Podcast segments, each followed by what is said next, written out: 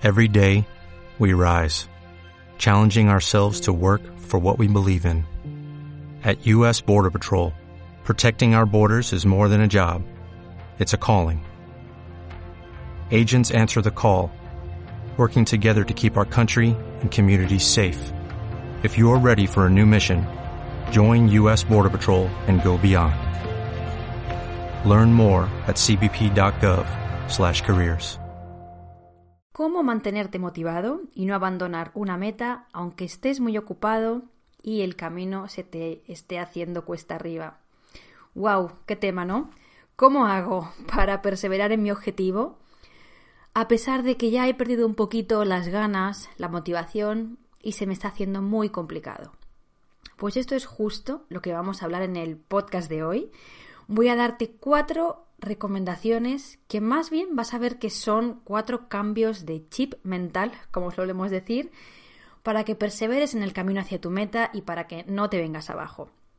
Así que bueno, amigo, amiga, este es un tema súper interesante. Me parece uno de los mejores audios que he hecho en los últimos meses. No te lo pierdas, que empezamos.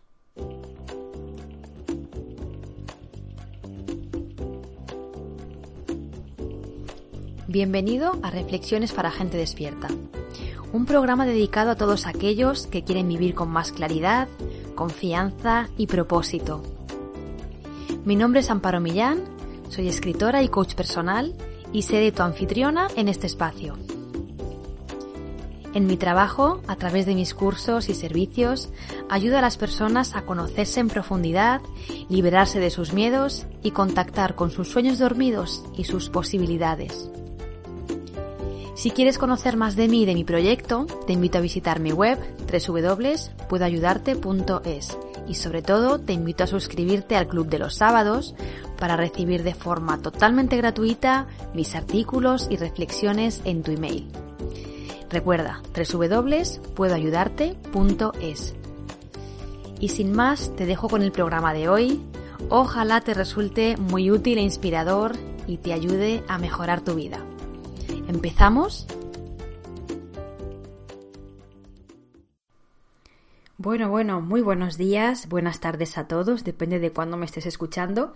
Hacía bastante tiempo que no grababa un podcast para este canal. La verdad que tengo muchas ideas en mente, pero bueno, a veces tengo que, que priorizar. Así que, bueno, grabo este audio con muchas ganas, esperando que lo disfrutes y vamos a entrar ya en materia. Vale, ¿de qué vamos a hablar hoy? Vamos a ver cómo puedes seguir perseverando en tu meta a pesar de que hayas perdido la motivación, a pesar de que estés muy ocupado, que es una cosa que nos pasa a todos, ¿verdad? Y aunque el camino se te esté haciendo cuesta arriba. Y primero de todo quiero compartirte por qué este tema. Eh, verás, hace unas semanas he acabado una formación que se llama Cómo encontrar tu propósito de vida. Hice otra edición en julio de este mismo año y la verdad que en esta edición, al final, como parte de este proceso de encontrar la misión de vida, todos los participantes debían comprometerse con algún objetivo concreto, con algún propósito eh, prioritario en este momento de sus vidas. Y la verdad que en una de las reuniones finales que hicimos, donde yo ya no, no di más teoría, sino que escuché cuáles eran los objetivos de las distintas personas, claro, tuve una sensación de bueno, fue una cosa grupal, ¿no? Nos pasó a todos los que estábamos en la reunión. Una sensación de wow, o sea, no abandones esto porque si eres constante, si lo cumples, de aquí a seis meses vas a estar en un punto totalmente diferente, te vas a alinear con quien eres y te vas a sentir mucho mejor. La verdad que cuando tú estás con alguien y esa persona te cuenta un sueño, un propósito o un proyecto y, y eso es algo que está alineado con su ser, es decir, que tú ves que es verdad, la verdad que hay, una sensación muy especial en el aire y unas ganas de decirle a esta persona, por favor, por favor, no abandones. Ahora bien, ¿qué es lo que pasa? Y esto es algo que también decía yo en el workshop. Por lo general, esta sensación de, de que algo mágico hay en el aire, de motivación, de compromiso conmigo mismo, es algo que suele bajar. O sea, lo más común es que en el camino hacia nuestras metas encontremos obstáculos y lo más común es que estos obstáculos a veces nos paralicen, temporalmente o en el peor de los casos para siempre, y uno acabe abandonando algo que era muy importante.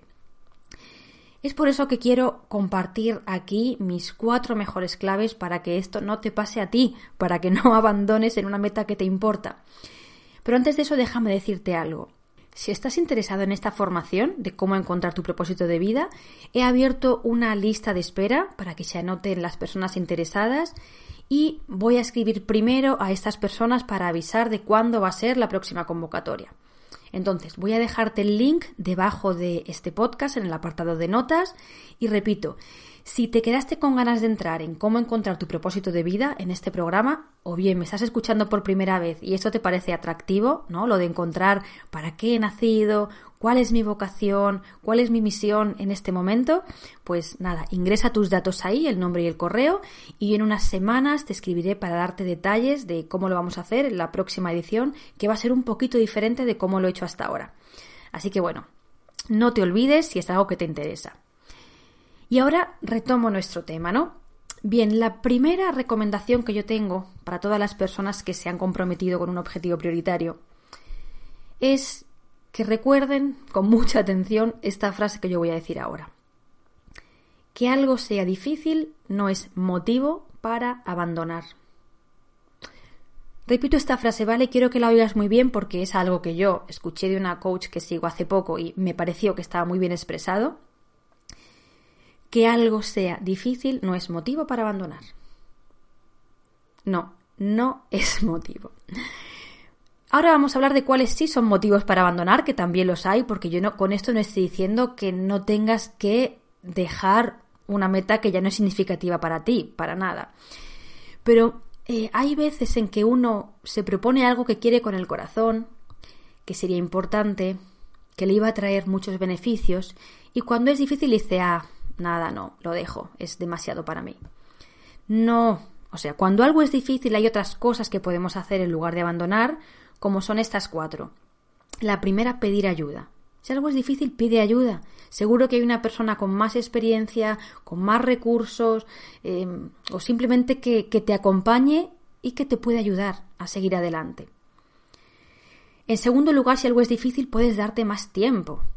A lo mejor te habías comprometido a sacar una carrera universitaria en un año, ocho asignaturas, eh, bueno, imagínate en cuatro años, a diez asignaturas por año, has visto que es difícil, que requiere un poquito más de tiempo que habías pensado, pues bien, date más tiempo. En vez de ocho asignaturas, estudia dos al año, pero no lo dejes. En tercer lugar, cuando algo se nos está haciendo difícil, lo que podemos hacer es bajar la dificultad. Imagínate que se te está haciendo muy difícil ir a pasear una hora cada día porque tienes otras obligaciones o, o, por lo que sea. Bien, pues en vez de una hora, mm, bájalo, pon media hora, pon diez minutos. Con prácticamente cualquier objetivo se puede bajar la dificultad. O por último, puede ser que algo se nos esté haciendo muy difícil porque estamos en un estado de agotamiento o de crisis emocional Bien, pues en este caso yo te invito a hacer una pausa para coger fuerzas y retomar en otro momento. O sea, fíjate todo lo que puedes hacer cuando algo te es difícil. Pedir ayuda, darte más tiempo para completarlo, hacerlo más fácil o bien darte un periodo si estás muy agotado para reponerte. Y todo eso no tiene nada que ver con abandonar, y ahora voy a explicarte lo que dejé antes a medias. ¿Cuáles sí podrían ser buenos motivos para abandonar un proyecto? Bueno, pues el primero que en realidad no quieres hacerlo, por lo menos en el presente. Hay veces en que uno se propone alguna meta mm, porque se cree la obligación de hacerla o porque se ve presionado por el exterior, pero cuando algo no quieres, la verdad que es muy difícil que, que saques fuerzas, ganas, motivación, sueles procrastinar mucho. Entonces ya está, si realmente no quieres hacerlo, déjalo. Hay veces en que mm, bueno, dices, voy a quiero dejar de fumar, porque se supone que es algo que por salud tienes que hacer. Y bueno, efectivamente y objetivamente es más saludable no fumar que fumar. Pero igual en realidad no quieres, no, no es algo que ahora es prioritario, quizá el tabaco llena un, bueno, pues un agujero que tienes ahí y entonces te va a ser muy difícil conseguirlo. En este caso, si es porque no quieres, no porque sea difícil, que es distinto, viene mejor postergarlo para otro momento. Mira, otro motivo que yo veo legítimo para abandonar tiene que ver con el anterior, es que la persona que se propuso esto era tuyo del pasado y ahora ya no le ves utilidad. Mira, las personas cambiamos y quizá tú hace cuatro años eh, te apuntaste a, qué, qué sé yo, a clases de inglés pero y no, porque tenías mucho interés en sacarte un, diploma y bueno, te sacaste el B2 y luego te apuntaste a C1, pero en realidad después de ese tiempo te has dado cuenta de que ya no es importante para ti, que prefieres dedicar el tiempo y la energía y el esfuerzo a otras cosas, pues muy bien. A veces hay que abandonar estudios, trabajos y metas porque ya no están en sintonía con la persona que somos hoy. Y ese sí es un buen motivo. Y otro buen motivo para abandonar algo, este es el mejor de todos, es que te está haciendo daño. Imagínate que en tu caso has decidido apostarlo todo a un proyecto laboral o empresarial.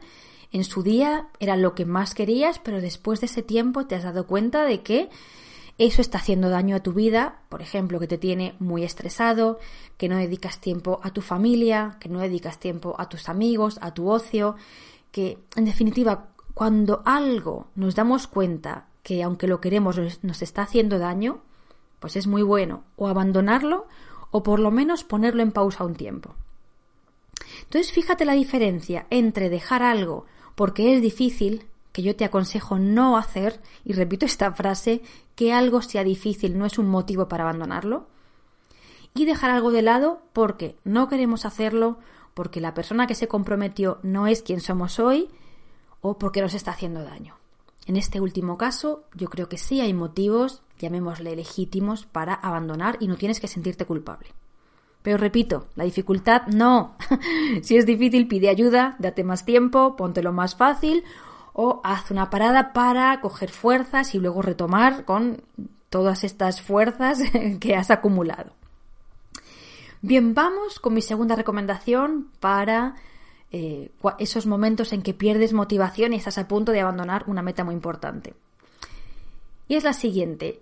Eh, tienes también que tener en cuenta que es muy normal que tu ánimo fluctúe y que pierdas un poquito de ganas. Y eso tampoco tiene que asustarte y lo que tienes que hacer en este caso es perseverar. Verás, te voy a empezar a explicar un poquito esto con un ejemplo que vi el otro día en el Instagram de Aida Baida, su Instagram es coach de la profesional, todo junto por si quieres chequearlo. Me gustó mucho, ¿no? Y, es que ella respondía a una lectora que le había dicho algo así como quiero encontrar algo que me apasione y que no me canse. ¿No? Ese es como su objetivo. Quiero encontrar un trabajo, una actividad que me apasione y que no me canse nunca. Y me encantó la respuesta de Aida porque dijo, bueno, en primer lugar, esto no es realista. O sea, todo cansa en algún momento y es normal y no hay que preocuparse. Y pensé, wow, es que, es que es así. ¿Cuántas personas tenemos en mente una idealización de lo que es o un objetivo o el camino hacia un objetivo? O sea, si yo quiero encontrar un trabajo o una ocupación que no me canse nunca, pues mm, quizá no la encuentre por, por, eso, porque no existe, o solamente puede existir para un reducido número de personas. Y incluso yo creo que para nadie, ¿no? Cualquier cosa con el tiempo acaba cansando o aparece alguna incomodidad o puede haber una actividad muy placentera, imaginemos un actor que realmente disfruta de su trabajo, pero quizá una parte, como puede ser, yo qué sé, aprenderse el guion o gestionar sus finanzas o hablar con su agente, hay una parte ahí que es más desagradable. Entonces, trayéndonos esto a nuestro tema, que es cómo no abandonar nuestras metas, por supuesto que en momentos vamos a sentir desánimo. Por supuesto que nos vamos a cansar que vamos a perder un poquito de chispa con lo que nos hayamos propuesto. Y esto es normal, no significa que no estemos por el buen camino. Incluso, y esto es lo más peligroso, va a haber veces que vamos a pensar que eso que nos hayamos propuesto no es tan importante. Ay, para mí este es el mayor peligro. Que tú te propusieras desde el contacto con tu ser más íntimo una meta que quizá era un poco intangible, como quiero disfrutar más del día a día, quiero vivir con más alegría, quiero desarrollar mi lado espiritual, y empiezas con mucha motivación, pero bueno, van, van pasando cosas en la vida, vas teniendo inconvenientes varios, y llegas a pensar en un momento, va, pero si esto en realidad, ¿para qué quiero yo? ¿Qué más me da? Voy a elegir otro objetivo que sea un poquito más práctico.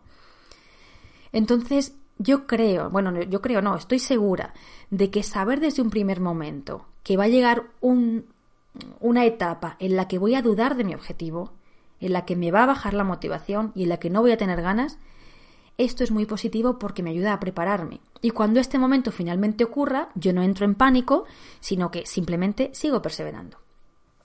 Así que recuerda, es muy normal que tu ánimo fluctúe, es muy normal que pierdas las ganas, es muy normal que incluso dudes de qué narices estoy haciendo. Por favor, persevera, persevera y persevera. Esto tampoco es un motivo para abandonar un proyecto.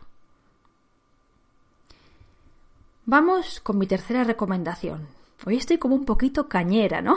No sé si lo notas, pero es que de verdad quiero transmitirte estas ideas para que no dejes a medias algo que es muy importante. Mi, tercera idea sería parecida a la primera y la, y la he expresado de esta forma. Que estés muy ocupado o tengas muchas obligaciones no es un motivo para abandonar. Igual que la primera te decía que algo sea muy difícil no es motivo para abandonar, tampoco es un motivo válido para abandonar que estás muy ocupado, tienes muy poco tiempo o tienes muchas obligaciones. De verdad que no. Mira, ocupados y con obligaciones vamos a estar siempre. Yo prácticamente no conozco a nadie que diga, uy, yo a las 6 de la tarde ya acabo con todo lo que tenía que hacer y no tengo nada pendiente. Bueno, es raro, ¿no? Siempre vamos a estar ocupados. Cuando no estemos ocupados van a surgir contratiempos. Entonces, postergar algo que realmente queremos hacer y que supondría un cambio positivo en nuestra vida es una lástima. No te permitas hacerlo. Al igual que cuando algo es difícil, yo te invito a aplicar las mismas estrategias. Pues mira, pide ayuda. Ahora voy a profundizar un poquito en esto. Mm, hazlo poquito a poco. Em, no sé, organízate de, de otra manera pero no abandones algo importante porque no tengas tiempo y estás muy ocupado. No es un motivo válido y eso conduce a una vida de mucha insatisfacción. Cuando vamos postergando cosas hasta ese hipotético momento en que tenga más tiempo libre que no suele llegar. En mi caso, em, este tema de tengo muchas cosas que hacer, eh, no, no tengo tiempo para nada, yo suelo resolverlo con planificación. Y a veces tampoco lo cumplo, tengo que decirlo, ¿no? pero, pero así lo resuelvo. Vale, estoy muy ocupada, tengo muchas obligaciones, pero si hay algo que, que yo he identificado como que sería muy positivo para mí, que yo he identificado que necesito de verdad, que la vida me está pidiendo mm, y que quiero sacarlo adelante cueste lo que cueste, pues le asigno horas, saco el tiempo, aunque eso signifique dejar de lado otras cosas que también son importantes. Pero es una cuestión de decir, voy a crear el espacio. Y para crear el espacio a veces tenemos que dejar cosas sin hacer o a veces tenemos que pedir ayuda. Y esto nos cuesta un montón por lo general. De hecho, este va a ser el tema de un próximo audio, no sé cuándo, eh, qué hacer si tienes poco tiempo y cómo pedir ayuda. Porque para mí a veces esto de pedir mm, un poquito de apoyo es la única forma de poder sacar adelante varios proyectos. ¿Pedir ayuda de qué forma? Pues si en tu caso las obligaciones que tienes son de la casa o del cuidado de familiares, Pídele a alguien que se encargue un momentito para que tú saques tiempo para ese proyecto. A veces mm, no tienes más remedio que contratar esa ayuda. Algún lugar donde puedas dejar a tus hijos, alguna persona que cuide a tus familiares mayores, alguien que te ayude con la casa. Pero a veces no hay otro modo de sacar tiempo para algo que nos importa que, que delegar tareas. Así que por favor recuerda que estés muy ocupado, que tengas muchas obligaciones, no es un buen motivo para abandonar. Te va a llevar por un camino de insatisfacción, de sentirte cada vez más vacío, con menos energía. Saca el tiempo de donde puedas, araña el tiempo, deja otras cosas sin hacer si es preciso y sobre todo pide ayuda, delega ciertas tareas. Bueno, y en último lugar, mi cuarta recomendación para hacer si has perdido motivación con un objetivo es la siguiente. No hagas un drama de la incomodidad. Y me explico mejor. Yo no creo, ni apoyo, ni valoro una vida de sacrificios, de esfuerzo. Me parece una forma muy dura de vivir, por lo menos mantenerlo en el tiempo. Sí que es verdad que hay periodos de nuestra vida que nos pueden requerir más energía, pero luego tenemos que compensarlo con periodos un poquito más tranquilos. O sea, no, no, quiero que interpretes esto que voy a decir con esta idea de hay que sacrificarse. Pero sí que es verdad, y me he dado cuenta, que a veces hacemos un drama de cosas que simplemente son incómodas. Por ejemplo, si queremos mejorar un poquito nuestra dieta y hemos decidido restringir o por lo menos bajar el consumo de, ¿qué te voy a decir? Patatas fritas, de dulces, de refrescos. Hay veces en que nos va a apetecer una de estas comidas o vamos a sentir hambre. Y, bueno, esto es una sensación incómoda pero tampoco tenemos que hacer eh, que es algo terrible, ¿no? No tenemos que decir, ay, es que me apetece un montón comerme ahora unas patatas chips y no puedo. Mm, bueno, pues ya está, pasa un poco de hambre, no pasa nada. No digo que pases hambre siempre, pero igual si tienes que comerte en vez de tres bombones, uno o igual ninguno en toda la tarde, mira esta actitud con estoicismo. En plan, mm, pasar hambre una hora no es tanto. Y, es que ya os digo, nuestra mente muchas veces convierte actividades que son incómodas, esa sería la palabra, en actividades insuperables o mm, terribles o muy sacrificadas. Por ejemplo, a, veces, esto te voy a contar un ejemplo mío personal del día de ayer. Eh, hay días que yo tengo que trabajar un poquito tarde, a lo mejor a las ocho y media, nueve de la noche, porque por la tarde estoy con mi peque y, hay veces que estoy, estoy, hasta un poquito después que llega mi marido a casa. Y te seré sincera, no es lo que más me apetece en el mundo a las nueve o a las nueve y media de la noche o incluso a las diez ponerme a escribir un email o a preparar un curso. Pues no, a esa hora me apetecería más pues relajarme en el sofá, cenar tranquilamente, en fin, otro tipo de cosas. Pero tampoco hago un drama de esto y de hecho he descubierto que cuando no lo pienso mucho, ah, vale, tengo que acabar esto, venga, son las nueve y media, me pongo una hora. Cuando no lo pienso se me hace más fácil y acabo y digo, pues tampoco era para tanto. Ahora bien, las veces que yo he creado un drama y he dicho, madre mía, son las siete y me tengo que poner a las nueve y media, con lo cansada que estoy, pues pues claro, me he sentado con muchísima resistencia o a veces incluso no lo he hecho. Una parte de mí se ha revelado y ha dicho, pues no, me merezco descansar y no lo hago. Entonces me he dado cuenta de esto. Hay mm, actividades que son meramente incómodas, que no nos apetecen mucho, pero que nuestra mente negativa las magnifica y parece que es algo, mm, vamos, que rozamos el automaltrato si las hacemos. Y por favor, no, no caigamos en estos comportamientos exagerados y dramáticos. O hay muchas personas, por ejemplo, con las que yo hablo, que son emprendedores o que trabajan en otra cosa pero tienen un proyecto paralelo que yo a veces les he sugerido, oye, tú podrías hacer esto como de lunes a viernes, tienes un horario muy apretado el fin de semana. Y me han contestado, ay no, porque el fin de semana es sagrado, es para descansar.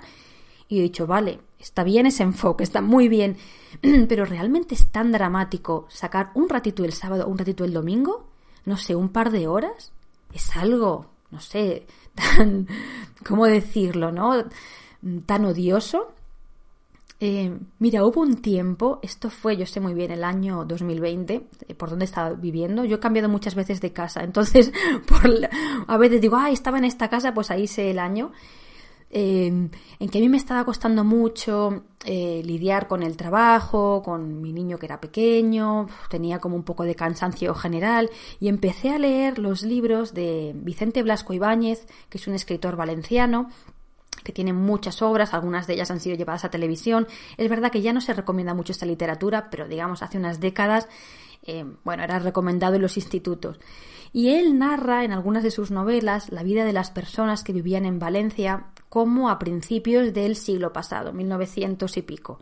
Creo recordaré, ¿eh? no, disculpadme si fallo un poco en la fecha y la verdad que eran vidas durísimas. O sea, las pescaderas debían levantarse de madrugada, eh, iban al, al mercado de Valencia desde desde la albufera, muchas veces en, en, carros apretadísimas, algunas tenían que ir andando, cargando con el pescado que se iba descomponiendo, que iba oliendo mal, eh, habría muchísima competitividad entre ellas, los pescadores igual, tenían que salir a veces a la mar en muy malas condiciones, algunos barcos naufragaban, o sea, digamos que era una vida, la de los pescadores, humildes de aquella época, muy sacrificada. Yo me acuerdo, ¿no? Cuando estaba leyendo estos libros, que yo pensaba, pero madre mía, ¿de qué me quejo yo, por Dios? Con las comodidades que tengo, que no trabajo muchas horas, que tengo la guardería aquí al lado.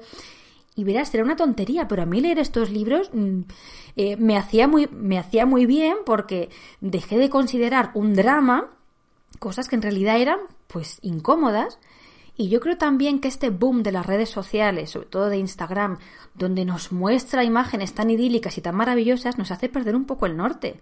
A ver, que hay gente que se tiene que levantar a las 4 de la mañana y llevar adelante trabajos durísimos y encima con malas condiciones. Eh, seamos un poco realistas, ¿no? Entonces, esto viene a colación de, lo que yo te comentaba.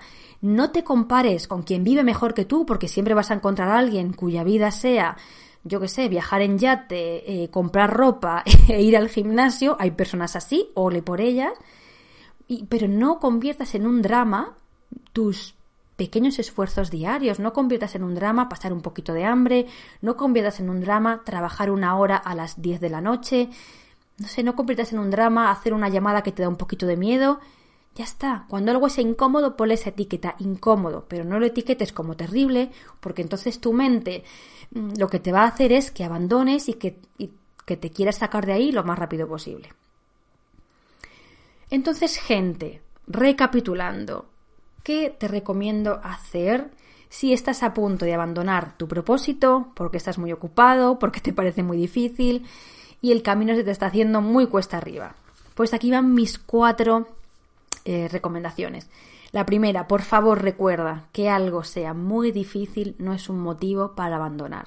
Que no te guste que te haga daño sí, pero la dificultad no. ¿Qué hacer si algo es muy difícil? Punto número uno, pide ayuda. Punto número dos, date más tiempo. Punto número tres, hazte lo más fácil, baja la dificultad. Punto número cuatro, haz una pausa para reponer fuerzas y retomar así más fresco. Acción número 2. Recuerda también que es normal que tu ánimo fluctúe. Por favor, prevé que va a haber momentos que vas a tener dudas, que vas a pensar que eso no es importante. Va a suceder. ¿Qué tienes que recordar en esos momentos? Que tienes que seguir y perseverar porque para ti eso es importante. Así que mi consejo sería aquí, sigue y persevera a pesar de que te vengan las dudas y que te baje la motivación. Tercera recomendación, por favor recuerda también que, que estés muy ocupado y tengas muchas obligaciones no es un motivo para abandonar. Y si lo haces vas a llevar una vida de muchísima frustración y vacío. Si tienes muy poco tiempo, saca ese tiempo como puedas. Araña, mm, reserva ese tiempo, deja cosas sin hacer o delega actividades, pide ayuda. Y en cuarto lugar, como acabábamos de decir ahora, no hagas un drama de una incomodidad. Hay cosas que son un poquito incómodas, pero no significa que nuestra mente tenga que etiquetarlas como es lo peor que me ha pasado, es algo terrorífico y no puedo con ello. No, las incomodidades son incomodidades y tú puedes con ellas. Bueno, espero que te haya gustado mucho este podcast. Os lo dedico con mucho cariño a todos aquellos que tenéis un objetivo que os entusiasma, que sabéis que os va a hacer feliz y recuerda, si te interesa participar en la próxima convocatoria, que aún no sé dónde será, pero lo comunicaré por, por email, anótate en la lista de espera siguiendo el link que te dejo en la parte de información de este podcast. Solo lo voy a comunicar por ahí, así que bueno, si te apetece saber cuál es tu propósito de vida, bueno, más bien saber cuál es el camino para alcanzarlo, ahí te, te espero en el curso. Un beso muy fuerte, no dejes que algo porque sea difícil o porque no tengas tiempo te frene y hasta el próximo episodio. Chao, chao.